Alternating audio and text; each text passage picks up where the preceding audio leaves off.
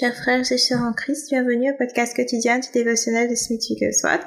Je m'appelle Victoria Ayok et je suis votre hôte pour ce podcast.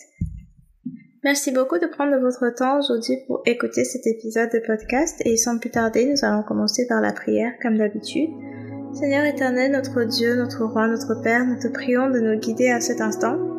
Que ton Esprit Saint nous guide pour que nous comprenions ta parole, que nous acceptions les révélations qui sont dans ta parole et que nous vivions selon ce que ta parole dit. Au nom de Jésus-Christ, ton Fils, nous te prions. Amen.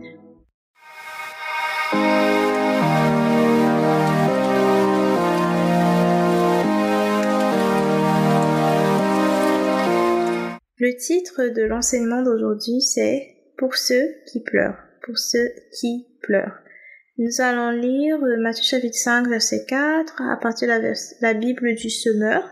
Nous allons aussi lire 1 Corinthiens chapitre 15, plus précisément du verset du verset 51 jusqu'au verset 57 et puis nous allons lire 1 euh, Thessaloniciens chapitre 4 du verset 13 au verset 18 et ceci nous allons lire dans la version 8 secondes. Donc nous commençons par Matthieu chapitre 5 verset 4. Heureux ceux qui pleurent, car Dieu les consolera. Maintenant, en Corinthiens chapitre 15, verset 51 au verset 57. Voici, je vous dis un mystère, nous ne mourrons pas tous, mais tous nous serons changés en un instant, en un clin d'œil, à la dernière trompette. La trompette sonnera et les morts ressusciteront incorruptibles, et nous, nous serons changés, car il faut que ce corps corruptible revête l'incorruptibilité, et que ce corps mortel revête l'immortalité. Lorsque ce corps corruptible aura revêtu l'incorruptibilité et que ce corps mortel aura revêtu l'immortalité, alors s'accomplira la parole qui est écrite. La mort a été engloutie dans la victoire. Ô mort, où est ta victoire? Ô mort, où est ton aiguillon? L'aiguillon de la mort, c'est le péché et la puissance du péché, c'est la loi. Mais grâce soit rendue à Dieu qui nous donne la victoire par notre Seigneur Jésus-Christ. Ainsi, mes frères bien-aimés, soyez fermes, inébranlables, travaillant de mieux en mieux à l'œuvre du Seigneur, sachant que votre travail ne sera pas vain dans le Seigneur. Et maintenant, nous allons lire 1 Thessaloniciens, chapitre 4. Nous allons lire du verset, euh, du verset 13 pardon, au verset 18. Nous ne voulons pas, frères, que vous soyez dans l'ignorance au sujet de ceux qui dorment afin que vous ne vous affligiez pas comme les autres qui n'ont point d'espérance. Car si nous croyons que Jésus est mort et qu'il est ressuscité, croyons aussi que Dieu ramènera par Jésus et avec lui ceux qui sont morts. Voici en effet ce que nous vous déclarons d'après la parole du Seigneur. Nous les vivants, restés pour l'avènement du Seigneur, nous ne défoncerons pas ceux qui sont morts. Car le Seigneur lui-même a un signal donné à la voix d'un archange, et au son de la trompette de Dieu descendra du ciel, et les morts en Christ ressusciteront premièrement. Ensuite, nous les vivants qui serons restés, nous serons tous ensemble enlevés avec eux sur des nuées, à la rencontre du Seigneur dans les airs, et ainsi nous serons toujours avec le Seigneur. Consolez-vous donc les uns les autres par ces paroles. Parole du Seigneur Dieu Tout-Puissant, nous rendons grâce à Dieu. Alors, comme nous l'avons précédemment dit, le titre de l'enseignement d'aujourd'hui c'est Pour ceux qui pleurent. Donc, je vais d'abord commencer par dire que le terme dans... Parce que vous savez, le Nouveau Testament était écrit en grec, l'Ancien Testament en hébreu. Il y a le dictionnaire de Strong's que je vous invite à utiliser. Donc, le dictionnaire de Strong's pour chaque mot montre le mot original en grec ou en hébreu et explique ce que veut dire le mot en anglais. Euh, donc là, je pars du mot, le mot qui était là, parce que dans la version anglaise, le mot est plus utilisé pour pleurer pour un deuil, en fait. Donc, mais le mot grec même, le mot qui a été utilisé, c'est pentéo, qui veut dire euh, pleurer sur la mort, sur une mort. Ça peut être la mort d'un espoir personnel, ça c'est au sens figuratif. Ça peut être la mort de quelque chose qui nous tenait à cœur, tout comme ça peut être la mort d'une personne. D'une personne. Donc c'est dans ce contexte, c'est plus dans ce contexte-ci que vous allez voir le, terme euh, qui est utilisé ici pour pleurer. Euh, dans d'autres versions françaises, ça dit heureux les affligés, car Dieu les consolera. C'est toujours le même mot. Ça parle plus de pleurer sur la mort de quelque chose. Ça, c'est au sens figuré, par exemple, un espoir, un rêve, un projet, une relation, ou au sens propre, pleurer sur la mort de quelqu'un, par exemple. Donc, euh, je mettais d'abord le contexte. Et maintenant, je veux dire que nous allons parler de trois choses aujourd'hui. Premièrement, nous allons parler de comment et de pourquoi le monde pleure lorsqu'il est en deuil. Euh, nous allons parler de pourquoi les chrétiens ne devraient pas pleurer comme le monde pleure lorsqu'ils sont endeuillés. Et nous allons finir par parler de comment et pourquoi les chrétiens devraient pleurer. Donc, c'est trois choses. Je vais donc commencer par comment et pourquoi le monde pleure lorsqu'il est en deuil. Généralement, bon là on va partir, on va parler spécifiquement du, des pleurs en termes de deuil. Par exemple, spécifiquement, disons parlons d'une personne. Euh, généralement, les religions du monde n'ont pas beaucoup d'espoir en ce qui concerne la vie après la mort. Et même les athées ne, bref, techniquement parlant, ils ne savent pas ce qui se passe après ils peuvent avoir des idées, des concepts et ce genre de choses, mais au final, parce qu'ils n'ont pas la vérité, quand leurs êtres chers meurent, ils se sentent mal, ils pleurent, ils souffrent, ça leur fait de la peine. Certains sont tellement déprimés, prêts même à mourir avec la personne, prêts à se suicider, prêts à tout abandonner, ils pleurent, ils se lamentent, ils sont, ils sont brisés, ils sont parfois détruits.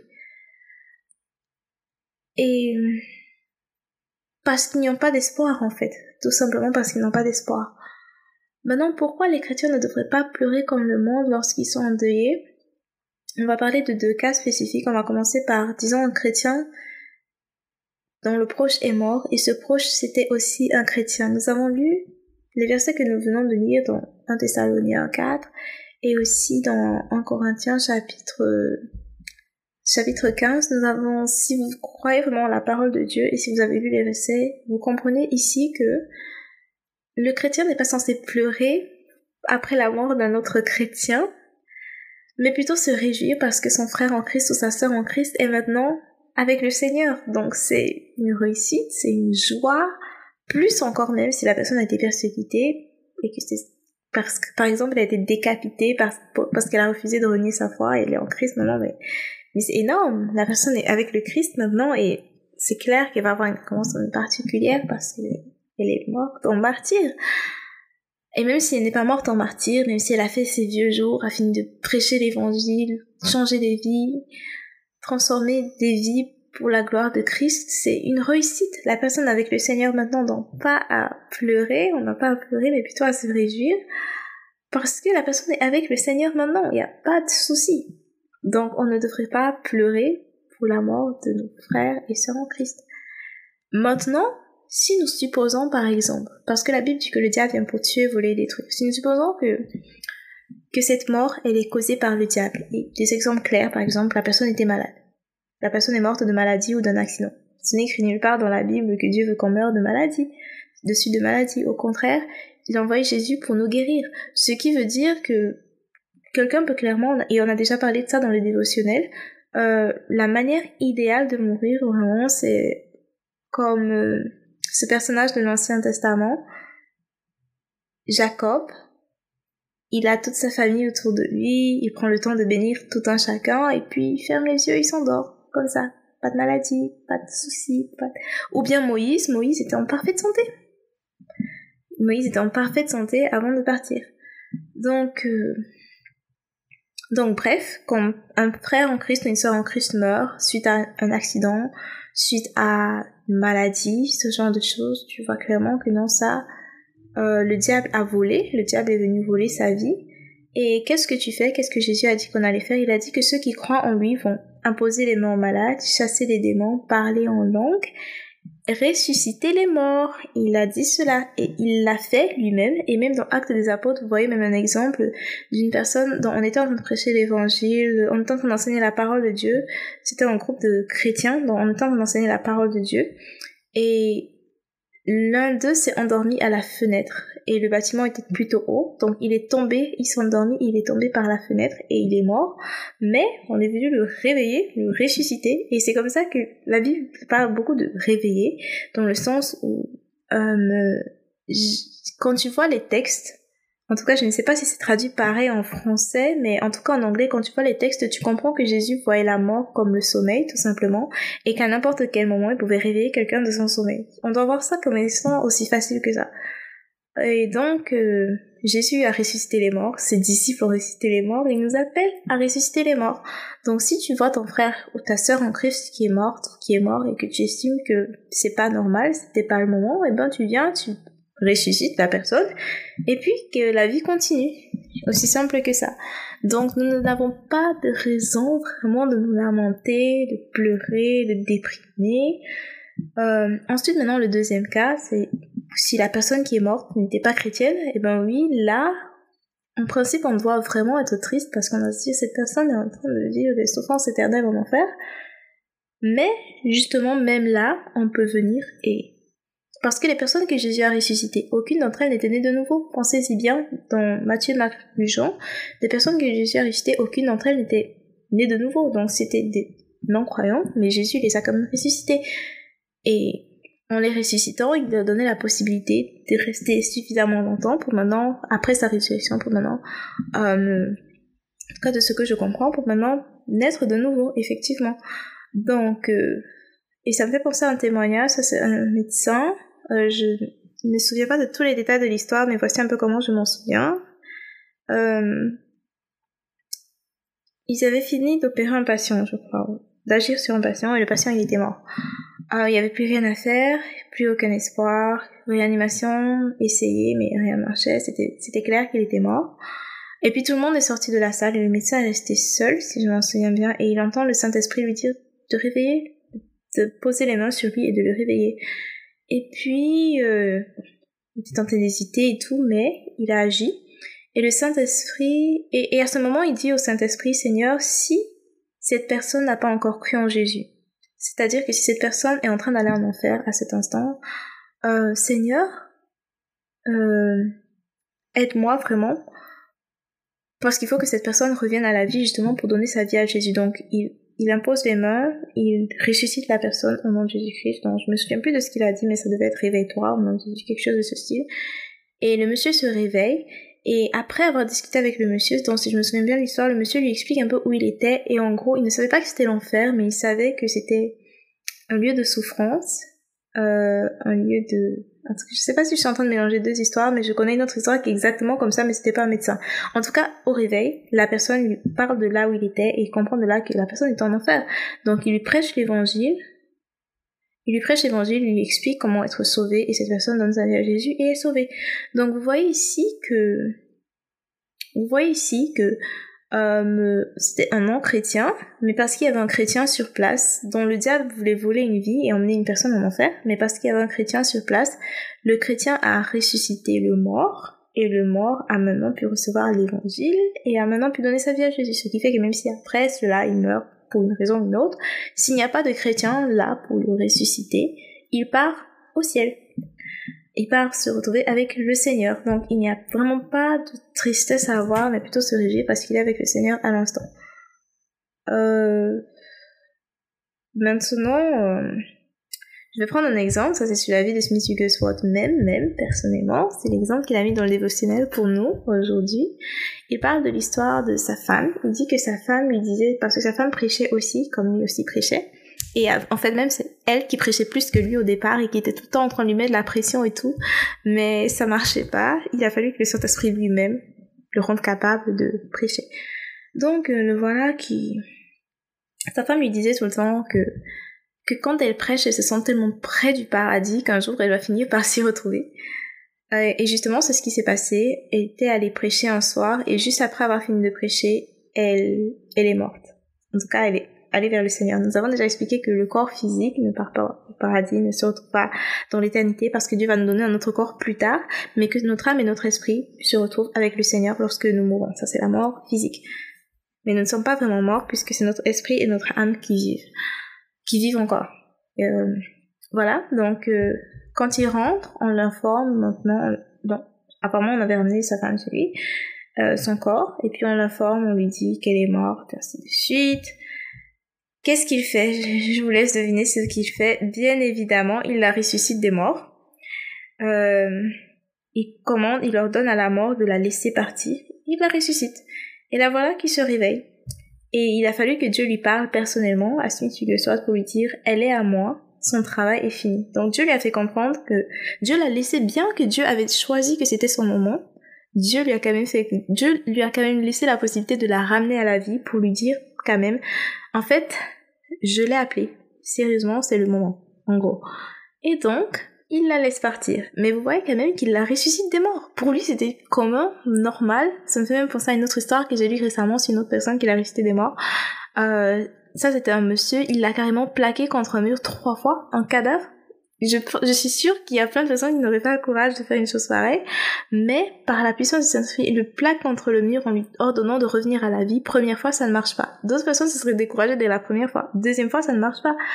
D'autres personnes se sont à la troisième fois, mais c'est la troisième fois, à, ce qu'il paraît, si je me souviens bien de l'histoire, que le monsieur a recommencé à respirer et il est revenu à la vie. Imaginez si c'était arrêté à deux fois. Là, il aurait, quand on serait venu et qu'on aurait vu ce qu'il a fait avec le cadavre, on se serait dit, qu'est-ce que c'est que ça? Mais parce qu'il avait la foi, il a tenu ferme jusqu'au bout. Et le monsieur s'est réveillé. Et le plus important, c'était le résultat. Donc, euh, la foi et le résultat. Donc, euh, euh, voilà, il fait, il ressuscite sa femme des morts et Dieu lui dit que c'est le moment pour elle, qu'il a fini son travail, donc il faut qu'elle reparte et il la laisse partir. Voilà. Donc euh, après, il fait entrer ses enfants dans la pièce et bien évidemment, il avait déjà expliqué à leurs enfants comment ça se passait. Il leur avait expliqué que quand une personne meurt, le corps physique que tu vois là, ce n'est plus la personne. La personne est déjà partie, c'est son âme et son esprit et c'est déjà parti. Et si la personne est en Christ, la personne est dans le Seigneur. Donc il n'y a aucune raison de pleurer, mais plutôt de se réjouir. Et donc, euh, il fait entrer les enfants dans la pièce et il leur demande Est-ce que votre mère est là? Et ils répondent non, elle n'est pas là. Parce qu'ils savent que c'est juste l'enveloppe charnelle. Et on a déjà expliqué, cette enveloppe charnelle n'entre pas au paradis. Donc, du calme. C'est votre âme et votre esprit qui vont y aller. Dieu va vous donner un nouveau corps. Donc, euh, vous inquiétez pas. Donc, votre personne, si elle est en Christ, est avec Christ maintenant. Si elle est morte en Christ, elle est avec Christ maintenant. Donc il y a zéro inquiétude à avoir. Il y a zéro raison de pleurer et de se lamenter pour la mort de cet être cher. Euh, on continue. Maintenant, la troisième chose dont nous devions parler aujourd'hui, c'est comment et pourquoi un chrétien devrait pleurer. Donc, en fait, en gros, tout ce dont nous avons parlé jusqu'ici, c'est pour arriver à cette conclusion ce que Smith Wigglesworth voudrait nous faire comprendre ici, c'est que quand le Seigneur Jésus disait bénis sont ceux qui quand le Seigneur Jésus disait dans Matthieu chapitre 5 verset 4 heureux ceux qui pleurent car Dieu les consolera, il ne parlait pas de pleurer dans le sens de s'apitoyer sur son sort, dans le sens de pleurer genre pourquoi c'est moi que ça arrive, dans le sens de pleurer genre être désespéré, mais il parlait de pleurs qui apportent le changement. Pleurs animés par le changement. Je vous explique à partir de ce qu'il a écrit ici. Nous sommes dans Matthieu, nous allons aller dans, pas dans Matthieu, dans Luc. Luc chapitre 19, verset 41. Comme Jésus approchait de la ville, ça c'est Jérusalem, comme il approchait de Jérusalem, en la voyant, il pleura sur elle et dit, toi aussi, au moins en ce jour, qui t'est donné, tu connaissais, si toi aussi, au moins en ce jour, qui t'est donné, tu connaissais les choses qui appartiennent à ta paix, mais maintenant elles sont cachées à tes yeux. Il viendra sur toi des jours où tes ennemis t'enivreront de tranchées, t'enfermeront et te serreront de toutes parts, et te détruiront, toi et tes enfants au milieu de toi, ils ne se laisseront pas en toi, ils ne laisseront pas en toi pierre sur pierre parce que tu n'as pas connu le temps où tu as été visité. Donc Jésus est sur le point d'entrer dans une ville où on va le crucifier, où on va le renier, où on va euh, lui faire du mal, en gros. Et il a pleuré sur Jérusalem. Euh, les notes que Smith Wigglesworth a écrites ici sont euh, il a vu les conditions, il a vu leur incrédulité, il a vu qu'elle allait être la fin de ceux qui fermaient leurs oreilles à l'évangile. Mais il savait aussi que Dieu avait fait une promesse. Qu'il allait être satisfait par le travail de son âme et qu'il allait voir euh, sa progéniture. Et donc, à la Pentecôte, à Jérusalem justement, on voit le peuple recevoir, ceux qui croient en Christ recevoir la promesse. Ils voient le résultat du travail de l'âme du Seigneur Jésus. Ils reçoivent le Saint-Esprit, le baptême du Saint-Esprit. Et Dieu multiplie parce que Jésus devait euh, accomplir ce qu'il était venu accomplir.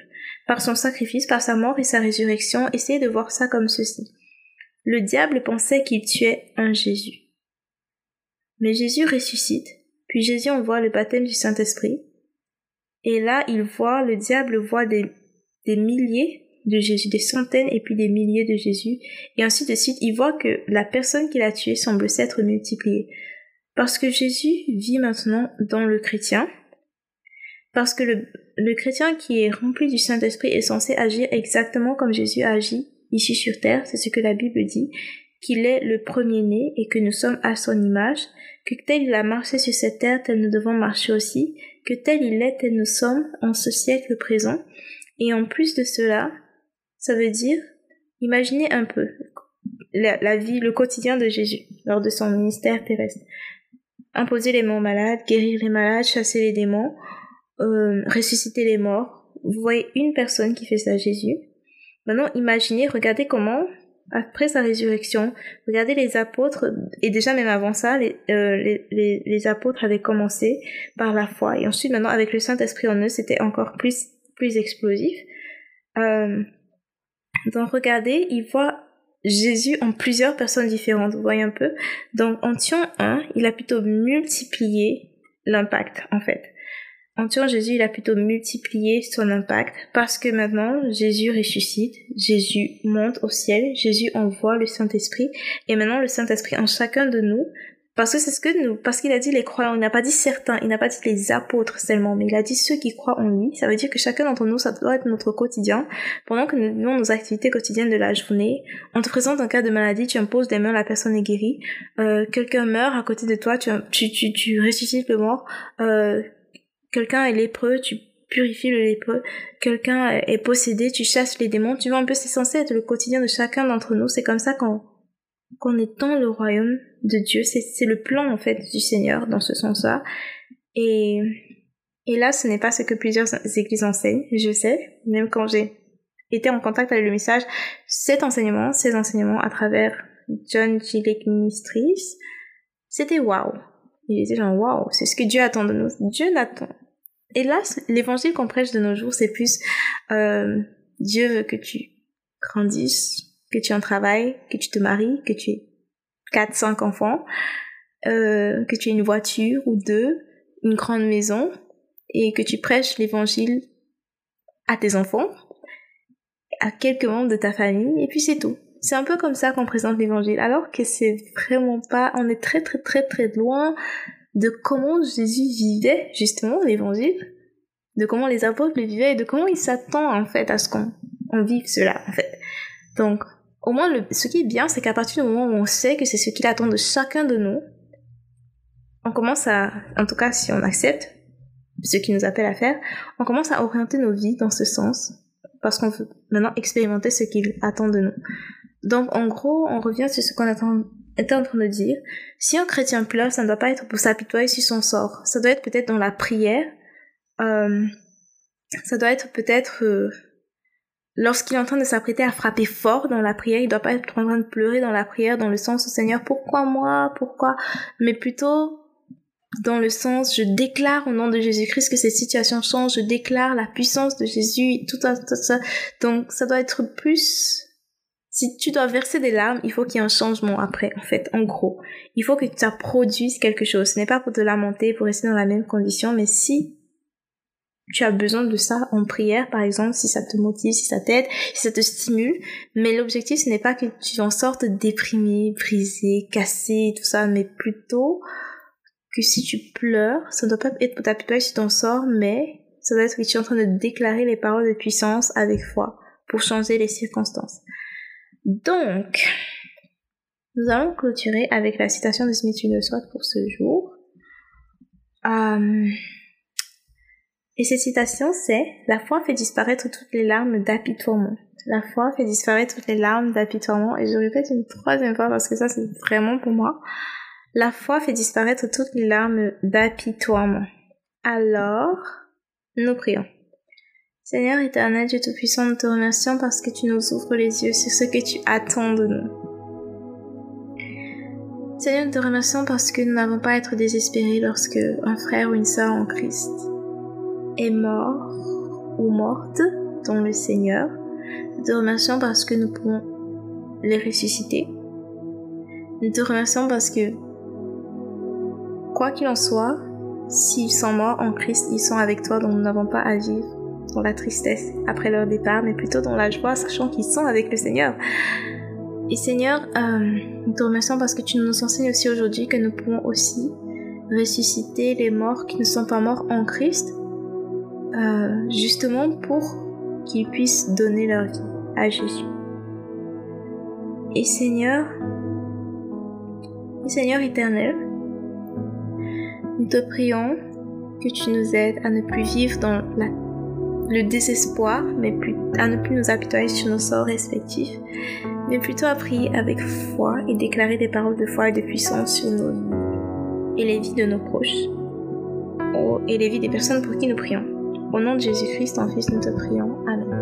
Alors merci beaucoup d'avoir écouté du début jusqu'à la fin. Si vous avez été édifié par cet enseignement, n'oubliez pas de partager pour pouvoir édifier d'autres personnes et aussi de vous abonner pour recevoir des notifications à chaque fois qu'il y aura un tout nouvel épisode. C'est un nouvel épisode par jour, donc rendez-vous disponible demain par la grâce de Dieu pour écouter l'épisode de demain. Et aussi, euh, si vous avez des témoignages, des sujets de prière ou des questions en particulier, vous pouvez me contacter sur Facebook ou sur Instagram. Euh, mon nom c'est Victoria Eyog ou docteur Victoria Eyog. Vous pouvez me contacter pour me faire part de vos questions, vos sujets de prière et vos témoignages. Merci beaucoup d'avoir écouté du début jusqu'à la fin. Que Dieu vous bénisse. Au revoir. Et rendez-vous demain par la grâce de Dieu. Bye bye.